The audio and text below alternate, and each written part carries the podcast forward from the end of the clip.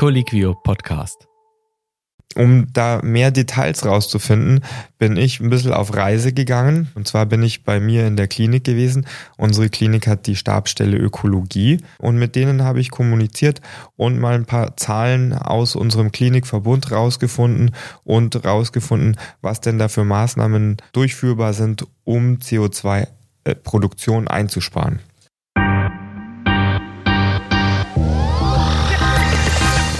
Dienstagabend, es ist wieder Zeit für die ärztliche Redepflicht. Deutschlands schönstem und schlausten und innovativsten Podcast nur für Ärzte, kann man das so sagen? Hallo Don Felix. Servus Andi, man merkt, du bist der Producer, du bist voller positiver Adjektive vor diesem Podcast. Ich mag ihn halt auch wirklich gerne. Aber warum bin ich heute dabei? Die Folge heute ist nämlich mal eine andere als die sonstige, denn auf die letzte Folge, die wir zusammen mit Jan aufgenommen haben, Grüße an Jan zu Hause heute außerdem, ähm, da gab es ordentlich Feedback aus der Community raus, weil das Thema Nachhaltigkeit natürlich ein großes Thema ist. Und da waren aber auch ein paar kritische Stimmen dabei, auf die wir ganz gerne nochmal eingehen wollen würden.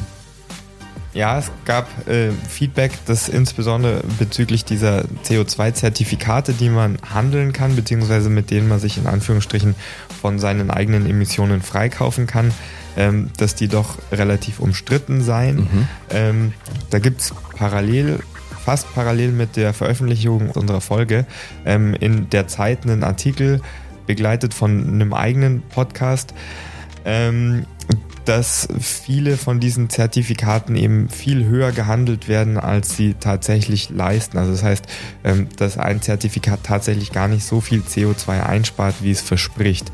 Ähm, ich kann jetzt nicht auf den ganzen Artikel eingehen, man kann sich den vielleicht mal selber anhören. Ähm, unterm Strich ist es halt so, dass das nicht wirklich staatlich oder neutral reguliert ist, wie diese Zertifikate vergeben werden, sondern einfach von, von äh, Firmen, die sie dann halt weiter an die Industrie verkaufen. Und ich glaube, das ist einer der Kritikpunkte an, an dieser gesamten Situation. Weil, wie auch in dem Artikel und dem Podcast dazu gesagt wird, ein falscher Eindruck entsteht, dass man als Firma so viel CO2 produzieren kann, wie man eigentlich möchte und da gar nicht drauf achtet, weil man kann sich ja hinter eh freikaufen und das ist offensichtlich der falsche Ansatz dafür. Denn die effektivere Maßnahme oder das Bessere ist, was auch jeder für sich selber steuern kann und was eigentlich auch noch kostengünstiger wäre, natürlich CO2 gar nicht erst selbst entstehen zu lassen. Das ist natürlich die logische Variante und in vielen vielen Aspekten ist es so, wie du es angesprochen hast, dass man natürlich ähm, den, das CO2 einsparen äh, tatsächlich sogar mit finanziellen Einsparnissen einhergeht. Ähm, wenn man jetzt zum Beispiel an, an Strom denkt. Ähm, um da mehr Details rauszufinden, bin ich ein bisschen auf Reise gegangen und habe ein bisschen Solo aufgenommen. Und zwar bin ich bei mir in der Klinik gewesen. Unsere Klinik hat die Stabstelle Ökologie. Ich glaube, die habe ich schon mal angesprochen. Äh, und mit denen habe ich kommuniziert und mal ein paar Zahlen aus unserem Klinikverbund rausgefunden und rausgefunden, was denn da für Maßnahmen äh, durchführbar sind, um CO2-Produktion einzusparen. Ja, wunderbar. Nachdem wir ja in der letzten Folge etwas allgemeiner waren und auch ein paar andere Bereiche außerhalb der Medizin noch beleuchtet hatten, dann haben wir jetzt ganz konkret den Use Case. Wie macht es denn das städtische Klinikum München? Kudos erstmal auch an die Leute dort, die uns da zur Verfügung sich gestellt haben und mit denen wir das Interview oder du das Interview führen dürftest. Dann würde ich sagen, dann hören wir doch einfach mal rein, was du da für uns rausgefunden hast. Genauso. Und ähm, an die Zuhörer und Zuhörerinnen, wir freuen uns natürlich weiter über kritisches Feedback, ähm, denn nur so beginnen Diskussionen zu dem Thema. Viel Spaß. So, hallo zusammen. Heute machen wir mal eine andere Aufnahme und zwar bin ich alleine unterwegs ohne den Jan. Ich hoffe, ihr vermisst ihn nicht zu sehr. Ähm, stattdessen muss ich einfach ein bisschen mehr und viel reden, so wie der Jan das üblicherweise macht. Ähm, heute bin ich in meiner Arbeit im Schwabinger Krankenhaus der München Klinik und wir haben zu Gast die Frau Schuon oder wenn man es genau nimmt, bin ich bei ihr im Büro zu Gast. Hallo Frau Schuon. Hallo zusammen, schön, dass Sie da sind. Jetzt fragt ihr euch natürlich, okay, wieso sind wir bei der Frau Schuon? Die Frau Schuon arbeitet bei uns im Krankenhaus in der Stabstelle Ökologie. Meine erste verwunderte Nachfrage war natürlich, was? Wir haben eine Stabstelle Ökologie und jetzt wundert euch mal nicht, seit wann gibt es denn diese Stabsstelle schon, Frau Schuhn? Also diese Stabsstelle, so wie es jetzt in der Funktionalität ist, gibt es seit 2005, seit die ehemaligen städtischen Kliniken zu einer GmbH zusammengeführt wurden. Davor gab es auch diese, hat es halt anders geheißen, nicht Stabstelle Ökologie, sondern Umweltmanagement an den einzelnen Standorten und das schon seit dem Jahr 1998. Also wir haben seit über 20 Jahren letztendlich äh, in unserem Konzern in irgendeiner Art und Weise jemanden, der auf Umweltfragen antworten kann. Das ist schon ziemlich beeindruckend. Und äh, wissen Sie noch, wie, wie das dazu kam, dass die ins Leben gerufen wurde, worden ist, diese Stabstelle? Ja, das ging damals darum, im Jahr 2005 diese ähm, Häuser ja zusammenzuführen und so auch diese übergreifenden Tätigkeiten wie Umweltmanagement in seinen ganzen Facetten. Davor an den Standorten alter Generation war es Wunsch der Landeshauptstadt München, dass alle Beteiligungsgesellschaften sich an Ökoprofit beteiligen können wir vielleicht später etwas ausführen. Und dann auch zum Öko-Audit übergehen, was heute EMAS heißt und die Zertifizierungsgrundlage darstellt. Da sind jetzt schon lauter Fachbegriffe gefallen, die mir als Arzt äh, eigentlich gar nichts sagen. Da müssen wir wahrscheinlich tatsächlich mal drauf eingehen. Also wir wissen jetzt, dass seit 20 Jahren diese Stabstelle existiert. Und wie sind Sie hier gelandet bei der Stabstelle? Wir warten es mal ab, weil es landet gerade ein Helikopter. Ich weiß nicht, ob man das hören kann, äh, aber wir warten mal die Landung ab. Gut, äh, gelandet bin ich auf vielen, vielen Umwegen hier in der Klinik. Von der Ausbildung her bin ich Diplom-Lebensmittelingenieur, lange Jahre in der Lebensmittelindustrie tätig, dann in den Klinikbereich gewechselt zum Thema Qualitätssicherung, dann Abfallthemen und wie schon erwähnt 1998 Wunsch der Stadt, dass wir auch das Thema Umweltschutz in den unterschiedlichsten Belangen beleuchten und so hat es dann seinen Anfang genommen damals. Was waren denn so die ersten großen äh, Projekte oder Angriffspunkte bezüglich Umweltschutz in so einem großen Klinikverbund? Mhm. Damals war äh, Umweltschutz eher das Thema Abfall. Dann hieß es immer, der Abfall ist da, der muss vom Hof. Das war die erste große Aufgabe, das alles zu vereinheitlichen, die Abfallkonzepte zusammenzuführen, bis hin zur Ausschreibung der Entsorgungsdienstleistungen. Aber wenn Sie heute Umweltschutz anschauen, dann ist es eher ein Energiethema oder mit ein Energiethema. Wie kann ich die Energie, die ich brauche fürs Kerngeschäft effizient ausnutzen und am besten noch regenerativ erzeugt. Ah, das bringt mich schon zu einer meiner Top-Fragen. Äh, wie ist denn das bei uns? Also wir haben für die Leute, die nicht aus München oder der Umgebung sind, die München Klinik besteht aus vier großen Krankenhäusern. Ähm, haben Sie da Zahlen, wie groß wir als Ganzes sind, als Verbund? Also mit Köpfen sind wir plus unsere Akademie und unsere Fachklinik 7300 ähm, Köpfe gewesen, Stand 31.12.22. Natürlich äh, arbeiten nicht alle Vollzeit, gibt dann diese Teilarbeitsprojekte, so rund äh, gesprochen sind dann immer so 5.500 Mitarbeitende tatsächlich vor Ort an allen Standorten. Und wir haben letztendlich fünf Standorte, wenn ich das richtig weiß. Wir haben einmal die Dermatologie und dann haben wir vier äh, große Zentren über die Stadt verteilt, die äh, eben einen Großteil der medizinischen Versorgung hier in der Stadt neben den Unikliniken gewährleisten. Ähm, Sie haben schon angesprochen, eins der Themen ist eben, wie man ökologisch Strom erzeugen kann. Inwieweit sind wir denn da als ähm, Klinikverbund aktiv im Selbststrom herstellen? Das hat auch äh, im Jahr 2009 begonnen an unserem Standort Neuperlach. Dort haben wir Anlagen, Module auf zwei Gebäuden bislang, die ca. 100.000 Kilowattstunden Strom erzeugen. Allerdings damals, wer sich noch erinnern möchte, war es lukrativ, komplett alles ins Netz einzuspeisen, einfach deshalb, weil die Rückvergütung enorm hoch war. Seit dem Jahr 2014 haben wir auf unserer Akademie, also unserer Pflegeschule auf dem Dach, eine Anlage mit circa 20.000 Kilowattstunden Ertrag pro Jahr. Dort nutzen wir den Strom selber. Und jetzt kommen wir zu den großen Planungen. Es gibt ja auch recht hübsch viele Fördergelder, vor allem auch von der Stadt München. In Neuperlach haben wir noch ein Gebäude, nämlich unser zentrales Laborgebäude, das Dachflächen bietet für diese ähm, weitere Anlagen. Und zwar ähm, haben wir da noch Platz für 130.000 Kilowattstunden Ertragsleistung. Dann ist geplant, sobald der Neubau in Hallaching fertig wird, da haben wir dann ca. 480.000 Kilowattstunden Ertrag. In Bogenhausen haben wir es noch nicht ganz konkret errechnet. Der weitere Standard, da gehen wir jetzt heute von 700 bis 1200, 1000 Kilowattstunden aus, Ertragsmöglichkeiten, sogar auf begrünten Dächern. Und dann bleibt noch unser großer Standort Schwabing, wo wir und geplant oder planen, sobald beide Bauabschnitte fertig sind, auf einen Neubau Photovoltaikmodule zu installieren.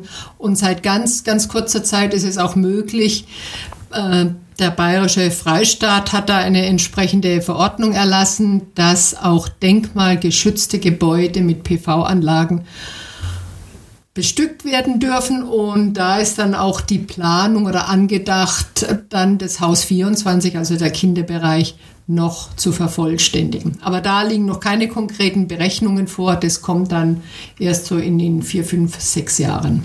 Also das hört sich ja nach, nach immensen Mengen an Strom an. Also wir, wir haben jetzt mehrfach ein paar hunderttausend gehört, irgendwas äh, einmal zwischen vier und 500.000, dann nochmal 200.000. Also wir, wir reden eigentlich von Zahlen, die knapp unter eine Million Kilowattstunden liegen.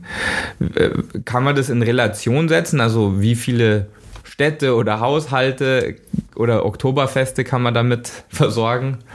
Also für eine, eine, durchschnittliche Familie, so Papa, Mama, zwei Kinder, rechnet man so 3900 Kilowattstunden im Jahr als Normalverbraucher. Also nicht extrem sparsames Verhalten, sondern durchschnittlich. Also 4000, jetzt müsste man eine Million geteilt durch 4000 rechnen. Also es sind 250 Haushalte, die äh, über diesen ganzen Strom rein theoretisch versorgt werden könnten oder halt einfach unsere Kliniken. Das ist schon, schon mal immens. Gibt es denn noch alternative äh, Energiequellen oder Energieprojekte, äh, zum Beispiel, dass man die Heizung auf äh, Thermik oder so umstellt? Da muss man dazu sagen, ähm, alle unsere Standorte sind an das Fernwärmenetz der Stadt München angeschlossen, außer einer Standort, und zwar unser Klinik Hallaching. Und da seit alters her wird dort die Wärme, Warmwasser und Dampf selbst erzeugt, noch mit Erdgas.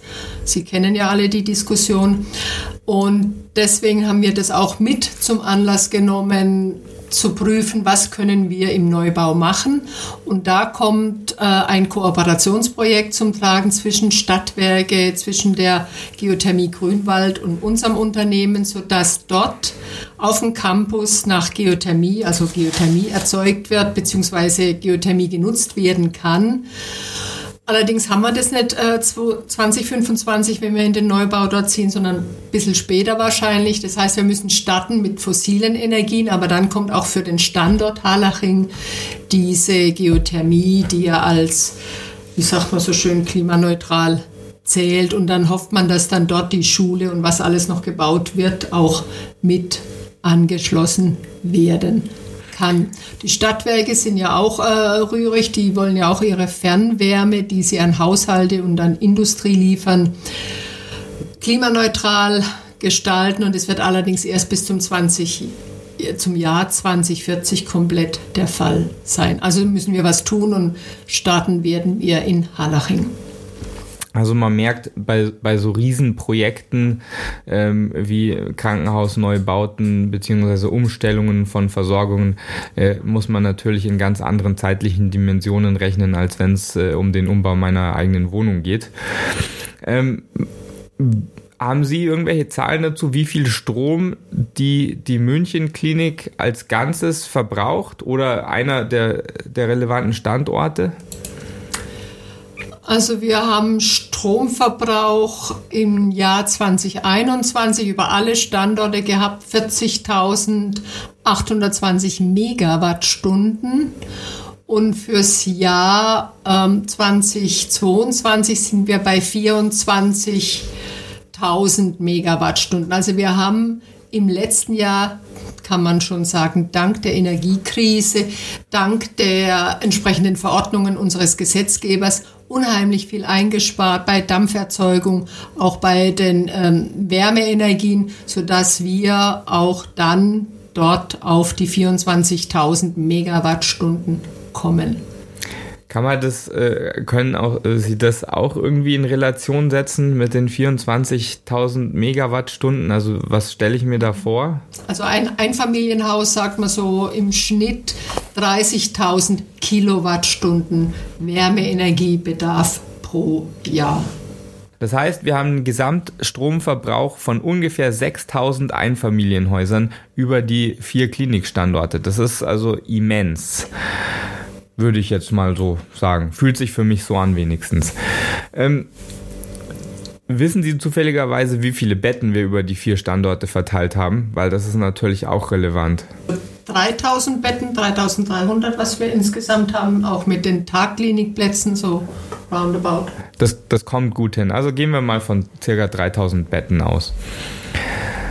Also wir haben jetzt gesagt, wir fangen an, selber Strom zu erzeugen und wir haben natürlich äh, schon einen, immensen Stromverbrauch. Wie ist denn das mit, mit CO2? Also ich meine, das Strom ist natürlich ein Faktor von CO2-Verbrauch. Da spielt sicher Wärme auch eine Rolle. Ähm, haben wir eine Zahl bezüglich CO2-Äquivalente, die wir verbrauchen? So, jetzt darf ich ein bisschen ausholen. Wir bilanzieren unsere äh, CO2-Äquivalente schon seit vielen Jahren. Und zwar nach dem Greenhouse Gas Protokoll, das grundsätzlich drei Bereiche unterscheidet. Da wäre der erste Bereich all die Energie, die wir selber einkaufen und dann unser Kerngeschäft betreiben zu können, also das Erdgas beispielsweise für Wärme- und Warmwassererzeugung am Standort Harlaching oder zur Dampferzeugung am Standort Bogenhausen. Dann gibt es den großen zweiten Bereich, das ist alles, was man schon konfektioniert einkauft, sprich Strom oder Fernwärme. Und dann gibt es den dritten Bereich, da reden wir von den vorgelagerten und nachgelagerten Aktivitäten unseres Unternehmens, beispielsweise wie Abfalltransporte, Abwasser, das Pendeln der Mitarbeitenden, dann angemietete Sachanlagen oder auch die Transporte, Warentransporte durch Dritte, die für uns tätig sind. Also es ist ein richtig komplexer Bereich. Kommen wir zurück auf den Strom, den finden wir im zweiten Bereich wieder, also was direkt als Strom eingekauft wird. Muss man vielleicht dazu sagen, Ökostrom kaufen wir nicht. Wir kaufen den Mix, den die Stadtwerke München uns anbieten. Und da haben wir ausgehend aus vom Jahr 2017 hatten wir 11.900 CO2-Äquivalente verursacht aufgrund unseres Stromeinkaufs und Verwendung. Und im Jahr 2021 waren es nur noch 5.500 CO2-Äquivalente. Okay, also auch da haben wir schon angefangen einzusparen. Was gibt es denn äh, außer dem selbstständigen Strom erzeugen, gibt es denn noch andere Projekte, wie wir planen, äh, zusätzlich CO2 einzusparen? Also Projekte Richtung Klimaneutralität mhm. sozusagen? Genau, bleiben wir im ersten Bereich. Da gehören nicht nur das Erdgas und Heizöl dazu, sondern eben auch Narkosegase. Und die verursachen ja ein Vielfaches der CO2-Äquivalente. Also Lachgas ist schon lange kein Thema mehr, aber man hat diese Gase Isofluran, Desfluran und Sevofluran.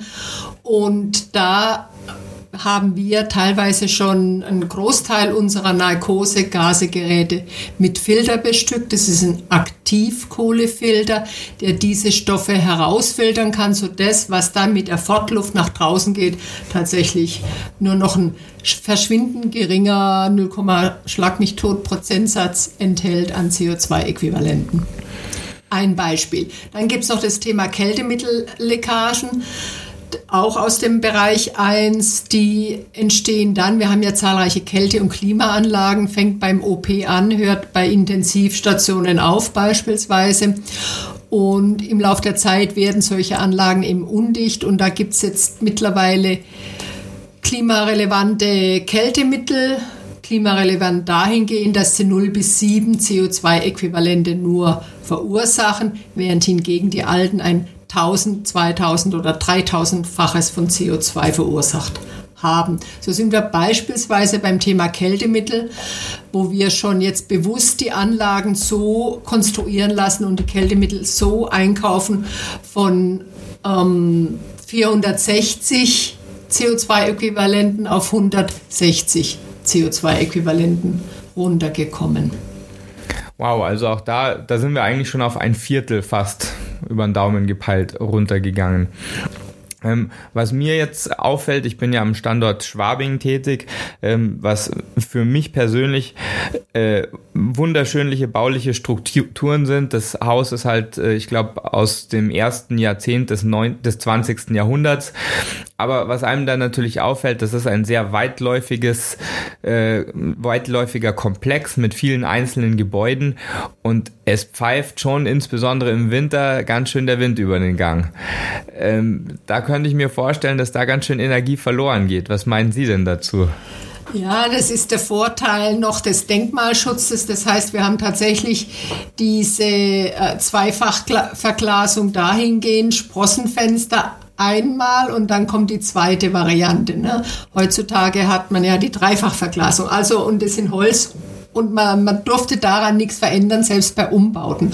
Und das ist halt schon tatsächlich ein Problem. Andererseits diese Gebäudestruktur in Schwabing ist dahingehend charmant im Sommer. Wir haben ja immer mehr heiße Tage und dieses Mauerwerk ist entsprechend dick und da braucht es für die Patienten oder auch für Büroräume keine Klimaanlagen, weil durch die dicken Mauern wird sehr, sehr viel Wärme von draußen abgehalten.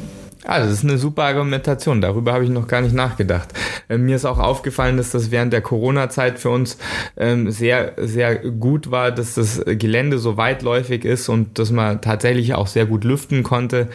Ähm, das hat es für uns alle doch deutlich angenehmer gemacht haben jetzt haben wir schon einige, äh, sage ich mal, Bad Bad Boys, äh, was CO2 angeht, angesprochen. Sie haben Narkosegase angesprochen.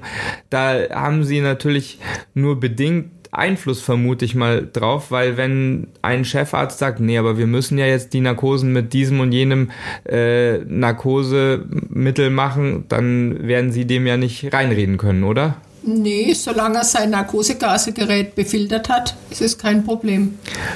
Okay, das ist ja eine, eine klare Aussage. Und gibt es noch irgendwelche anderen versteckten Energiefresser? Also Heizung ist klar, das ist einfach ein Riesengebäude, müssen beheizt werden, Strom brauchen wir auch. Was sind denn so versteckte Sachen? Also ich denke jetzt, weiß ich nicht, braucht ein MRT deutlich mehr Strom, als man es erwartet? Zu den versteckten Energiefressern kann ich nur sagen, Standby.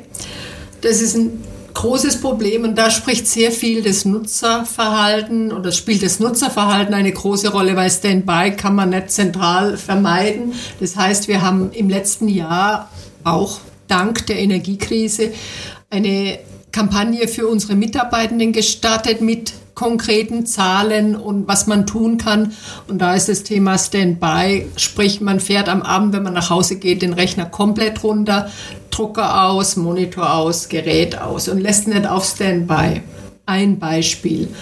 Und jetzt ähm, es ist das Thema MRT-CT angesprochen. Das sind so typische bildgebende Geräte, die 24 Stunden, sieben Tage die Woche an sind Einfach deshalb, weil sie auch gekühlt werden müssen.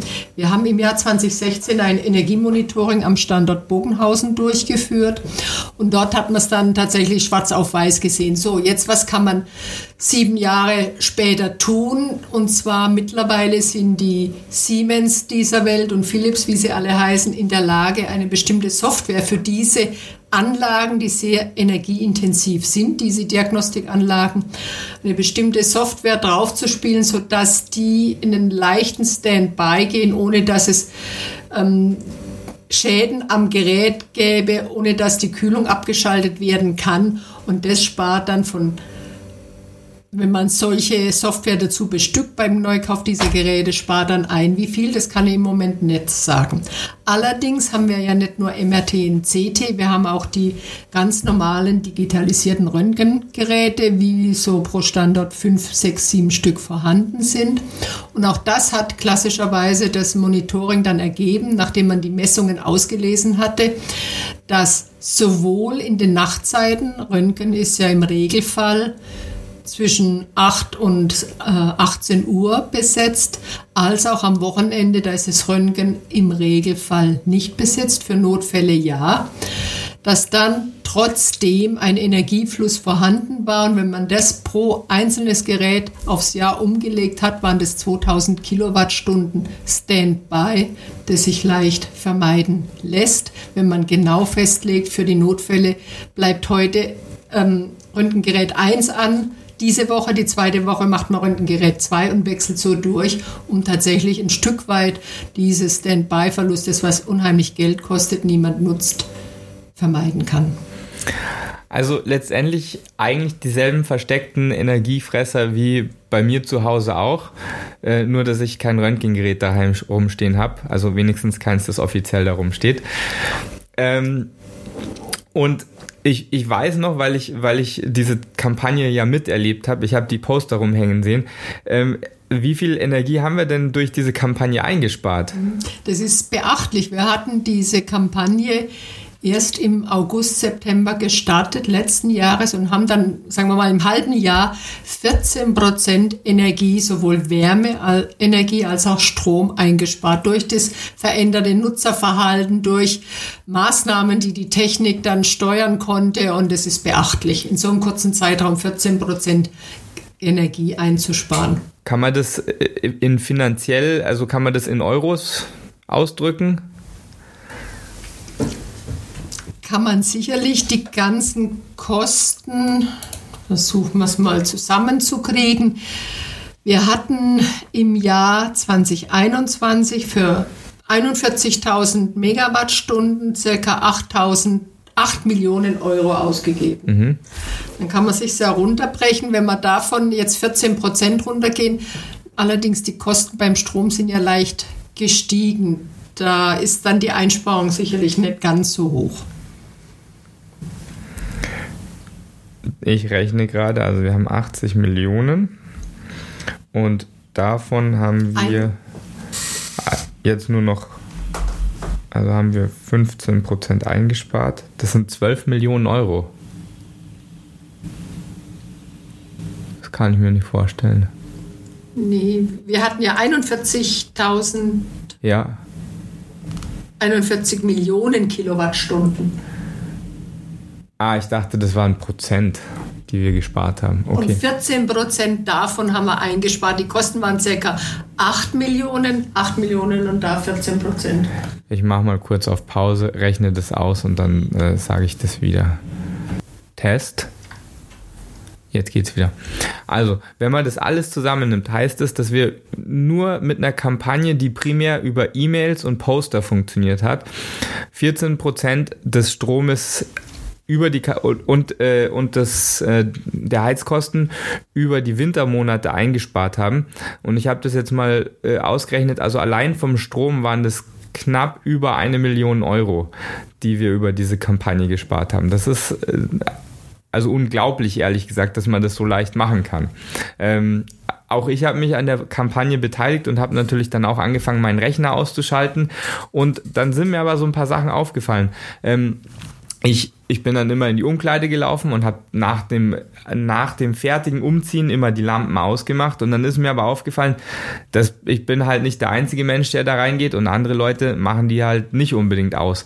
Was ist denn, wenn man solche ähm, frequentierten Räume auf Bewegungslichtschalter umschalten würde oder umbauen würde? Ist das eine Option? Das kommt äh, in letzter Zeit häufig vor, dass die Mitarbeitenden ein E-Mail schreiben und sagen, ja, warum haben wir da noch keinen Bewegungsmelder? Das wird sicherlich kommen. Wir haben auch teilweise schon an anderen Standorten dahingehend umgerüstet. Momentan fahren wir am Standort Schwabing noch auf das Thema Nutzerverhalten. Bitte dran denken, wir haben ja die Beleuchtung umgestellt von den herkömmlichen auf LED. Eine LED kannst du ein aus, ein aus, toujours ähm, machen, ohne dass es einen Qualitätsverlust gibt. Und so ist es immer besser dran zu denken, ich mach's aus, wenn nur jemand drin ist, der schreit und macht's dann wieder an, kein Problem. Aber wie gesagt, es ist ein Thema, die, die Technik hat ihre Maßnahmen priorisiert. Das steht auch auf der Agenda, aber äh, war nicht primär im Fokus. Sie haben jetzt vorhin was angesprochen, was ich auch sehr interessant fand. Sie hatten erwähnt, dass ähm, die Geräte, zum Beispiel MRT und CT-Geräte, letztendlich durch einfach eine neue Software dazu gebracht werden können, auch Energie zu sparen. Was, was mir, ich will jetzt nicht sagen übel aufgestoßen ist, seitdem ich überhaupt arbeite, das ist nicht auf diese Klinik bezogen, aber was mir aufgefallen ist, ist, dass fast alle Drucker primär mal einseitig drucken. Ähm, und manche Drucker sind so eingestellt, dass sie beidseitig drucken, aber das ist inkonsistent, würde ich sagen. Also ich kriege immer noch relativ viele Ausdrücke, die sind einseitig. Kann man das nicht so einschalten, dass einfach jeder Drucker klinikweit oder, äh, oder halt konzernweit beidseitig druckt? Ich könnte mir vorstellen, wir würden sehr viele Bäume einsparen. Haben Sie vollkommen recht. Teilweise ist es auch schon tatsächlich zentral gesteuert worden, aber leider noch nicht an allen möglichen Endgeräten, sei es jetzt diese mehr, wie sagt man, mehr Komponentengeräte, die auch faxen und scannen etc. Aber auch das ist ein Thema, wo unser Technologiemanagement dran ist. Ne? Ich weiß, manche Standorte sind schon fast ganz umgestellt, andere noch nicht. Es dauert eben, wie es fehlt, wie an allen Stellen eben an Manpower. Wahrscheinlich muss man zu jedem Gerät irgendwie separat hinlaufen und ich, ich kann mir nicht mal vorstellen, wie viele Drucker wir ähm, klinikweit haben. Und also jeder, der regelmäßig drucken muss, weiß eh, dass Drucker der Endgegner sind. Ähm, deswegen kann ich mir gut vorstellen, wie anstrengend das ist, die Dinger umzustellen. Ähm, noch, also wenn wir, wenn wir schon bei Themen sind, die, die mir manchmal äh, etwas negativ auffallen, ähm, das ist mir besonders in, in ehemaligen, bei ehemaligen äh, Arbeitgebern aufgefallen. Das wird gefühlt mehr von wiederaufbereitbaren Materialien auf Einmalmaterialien umgestiegen. Also ähm, ich weiß noch, in einer Klinik, in der ich gearbeitet habe, haben wir alle Nahtsets, äh, waren einmal Nahtsets. Wir haben einmal den Patienten zugenäht und das dann weggeschmissen. Hier haben wir tatsächlich bei uns in der Notaufnahme noch wiederverwendbare Sets, aber macht es tatsächlich einen Unterschied? Also ist die Aufbereitungskosten, sind die Aufbereitungskosten beziehungsweise die Äquivalente höher oder gleich oder weniger, als wenn man das als Einmalmaterial hat? Das kann man eindeutig beantworten, es kommt drauf an. Man muss tatsächlich jedes Medizinprodukt, das angenommen, man stellt um von Mehrweg auf Einweg oder umgedreht, äh, mit einer Berechnung, die es da gibt zum Thema Umweltbilanzen, gibt eine Software, beleuchten. Und das ist tatsächlich auch von Klinik zu Klinik unterschiedlich. Da ist es möglich, auch Personalkosten mit einzubeziehen. Und das muss man dann von Fall zu Fall entscheiden. Man kann nicht sagen, der Einmalartikel ist immer weniger ökologisch. Ökonomischer ist er oft. Aber auch wir versuchen jetzt so viel wie möglich, weil die Stadt München hat ja das Thema Zero Waste, möchte Zero Waste City werden. Und wir als Beteiligungsbetrieb müssen uns dem anschließen und schauen, dass wir so viel wie möglich Abfälle tatsächlich vermeiden länger im Umlauf lassen können. Und da wird es das ein oder andere Thema schon geben, wo man dann sagt, hoppla, das bereitet man selber auf, entweder zentral oder dezentral, was ja immer wieder dann auch mit Manpower verbunden ist. Aber ganz aktuell sind wir dran, gehen wir wieder in unseren OP, wo wir ja auch die Kältemittelthemen haben und Narkosegase, das Thema Stapler. Da gibt es die Variante Einmalartikel, wo das ganze Gerät mit Batterie, verschiedenste Materialien, Metall und Kunststoff Stoffe weggeworfen wird. Das wird nicht äh, in irgendeiner Form desinfiziert, es landet dann in, in so speziellen Behältern und geht in die Restmüllfraktion. Jetzt gibt es allerdings auch Hersteller, die haben ihre Geräte dahingehend gestaltet, dass das Grundgerät wiederverwendbar ist und nur und es kann auch aufbereitet werden in der AEMP, Aufbereitungseinheit für Medizinprodukte, und nur bestimmte Verbrauchsmaterialien als Einmalartikel ausgelegt sind. Und das ist, ist ein Punkt, da muss man hinkommen, weil wir reden ja von kostbaren Rohstoffen, wenn wir an die ganzen unterschiedlichen Metalle denken und auch das Thema Plastik, sind wir schon wieder in der Erdöl-Thematik drin, dass man da versucht, andere Möglichkeiten, andere Wege zu beschreiten. Da gibt es auch mittlerweile zahlreiche Forschungsvorhaben gezielt zu diesem Thema. Und wir haben gesagt, wir stellen uns da zur Verfügung und wollen da mit am Ball bleiben. Spannend. Ähm, jetzt äh, also ich, ich arbeite mich langsam an den Themen ab, die ich, äh, die mir im Alltag auffallen. Wie ist denn das eigentlich mit Essen? Also wir in der Cafeteria, also beziehungsweise unserer Mensa, ähm, und ernähren wir uns, wir Mitarbeiter uns ja, aber es wird ja unglaublich viel Essen an Patienten ausgegeben. Ähm, und ich, ich kann mir nur vorstellen, also ich sehe es im Alltag, da bleibt bleibt einfach Unmengen an Essen übrig, oder? Weil, weil ich sehe es oft, dass Patienten dann sagen, ich habe keinen Appetit gehabt oder es sollen auch welche geben, denen das Essen bei uns nicht schmeckt, was ich nicht nachvollziehen kann. Was passiert denn mit dem ganzen Essen, was übrig bleibt? Ähm, also es ist grundsätzlich so, dass alle Essensreste, die von Station zurückkommen, also sprich von der Patientenversorgung, die müssen verworfen werden und die gehen dann zusammen mit den anderen Essensresten der KollegInnen in Biogasanlagen und liefert dort dann noch schön äh, Wärme und Strom für alle. Ne? Was wir ähm, versuchen, beziehungsweise wir haben die Optionen für die Patientinnenversorgung, dass man wählen kann, eine Scheibe pro zwei Scheiben.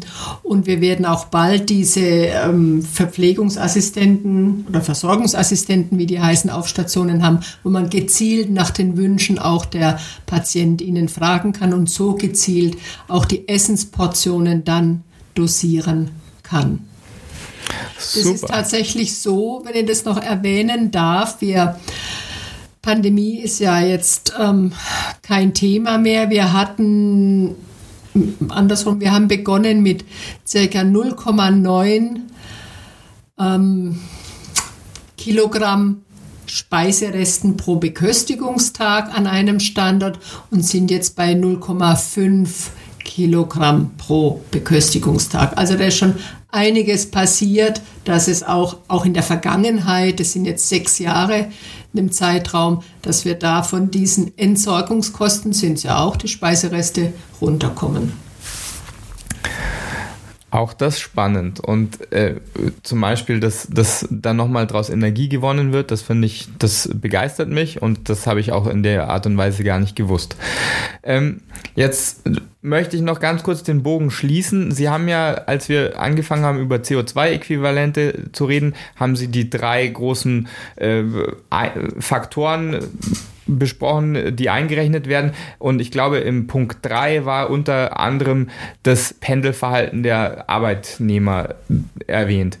Gibt es denn irgendwelche Programme, die zum Beispiel Fahrradfahren oder E-Mobilität bei den Mitarbeitern fördern soll? Mhm. Gut, dass Sie es ansprechen. Und zwar wird jetzt die nächsten Monate eine gezielte mitarbeitende Umfrage stattfinden, um dieses äh, Fahrverhalten der Arbeitnehmer zu ermitteln.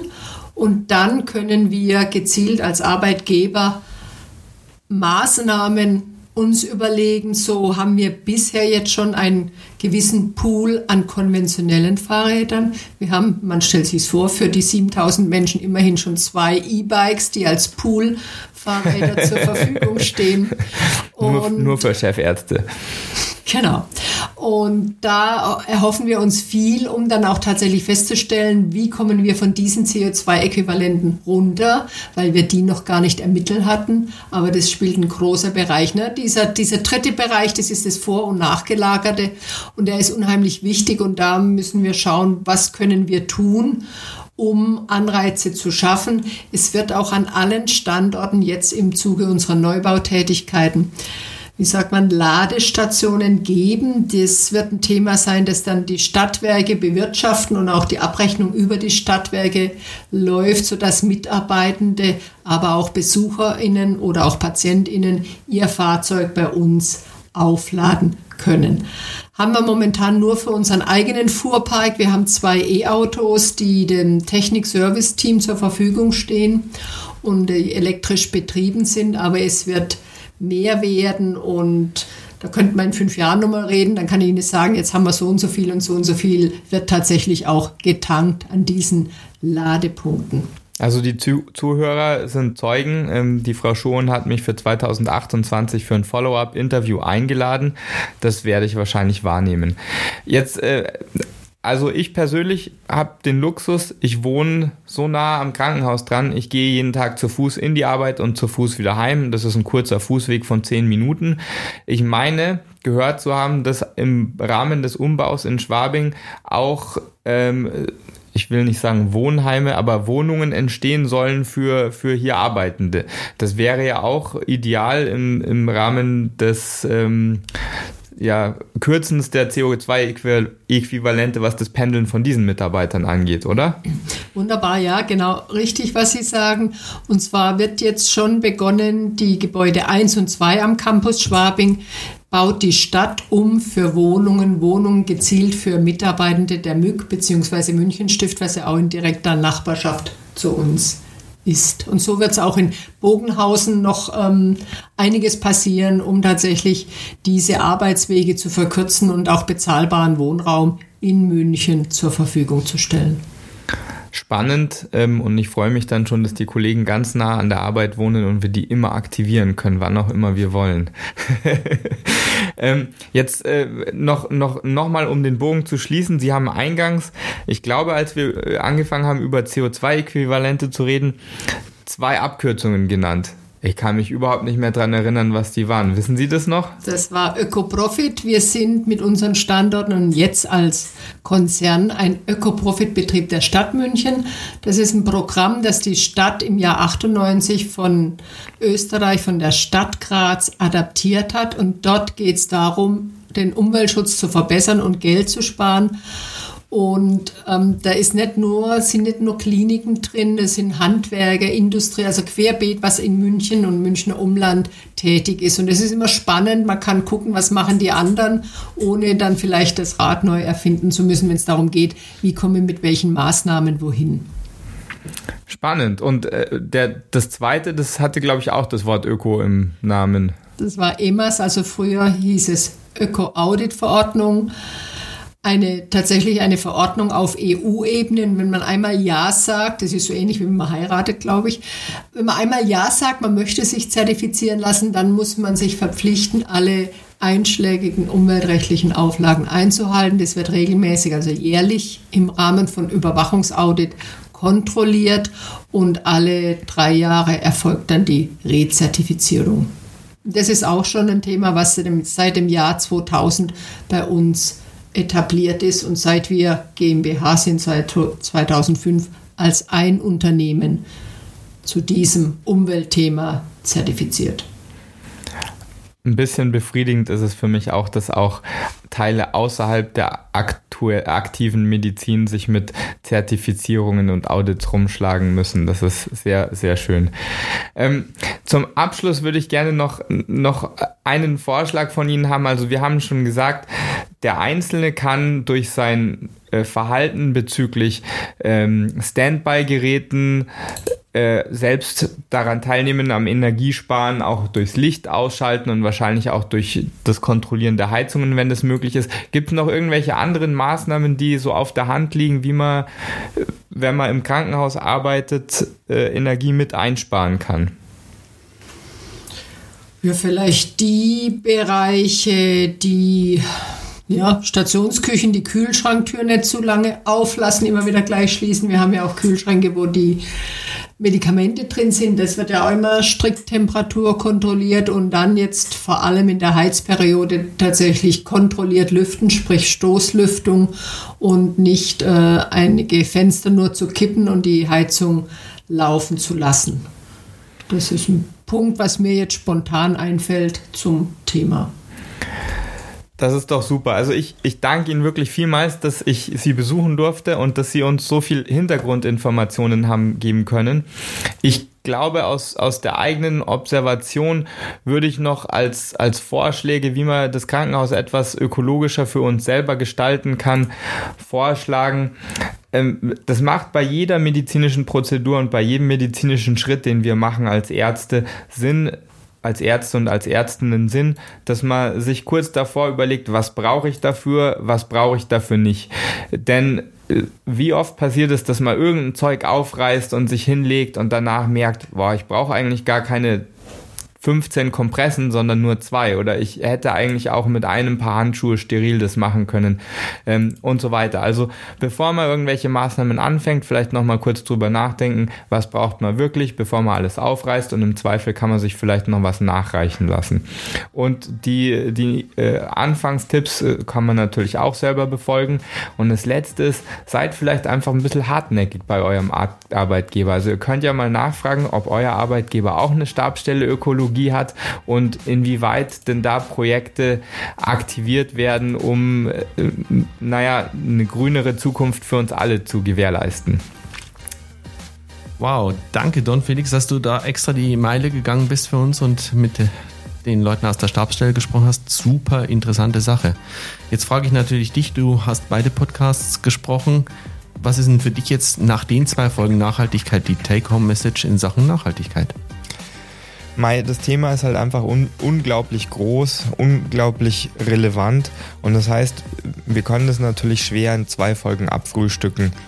Ähm, das heißt, wenn es weitere brennende Fragen zu dem Thema gibt, könnte ich mir gut vorstellen, dass das ähm, ja, pun intended ein Dauerbrenner wird bei uns, den wir hier und da mal wieder auffrischen. Ähm, und in der Zwischenzeit muss einfach jeder von uns individuell schauen, dass er in seinem Rahmen CO2 und Ressourcen in der Klinik einsparen kann. Ja, wunderbar. Dann bleiben wir am Thema dran. Da wird sich ja nach wie vor auch immer wieder was tun und vielleicht gehen wir einfach auch mal kurze Bullet-Updates in den nächsten Podcast rein. Und damit sind wir auch am Ende dieser Folge angelangt. Beim nächsten Mal ist dann der Jan wieder dabei. Und Don Felix, ich sage nochmal Danke für den Podcast. Danke, Andi. Bis demnächst. Ciao. Ciao.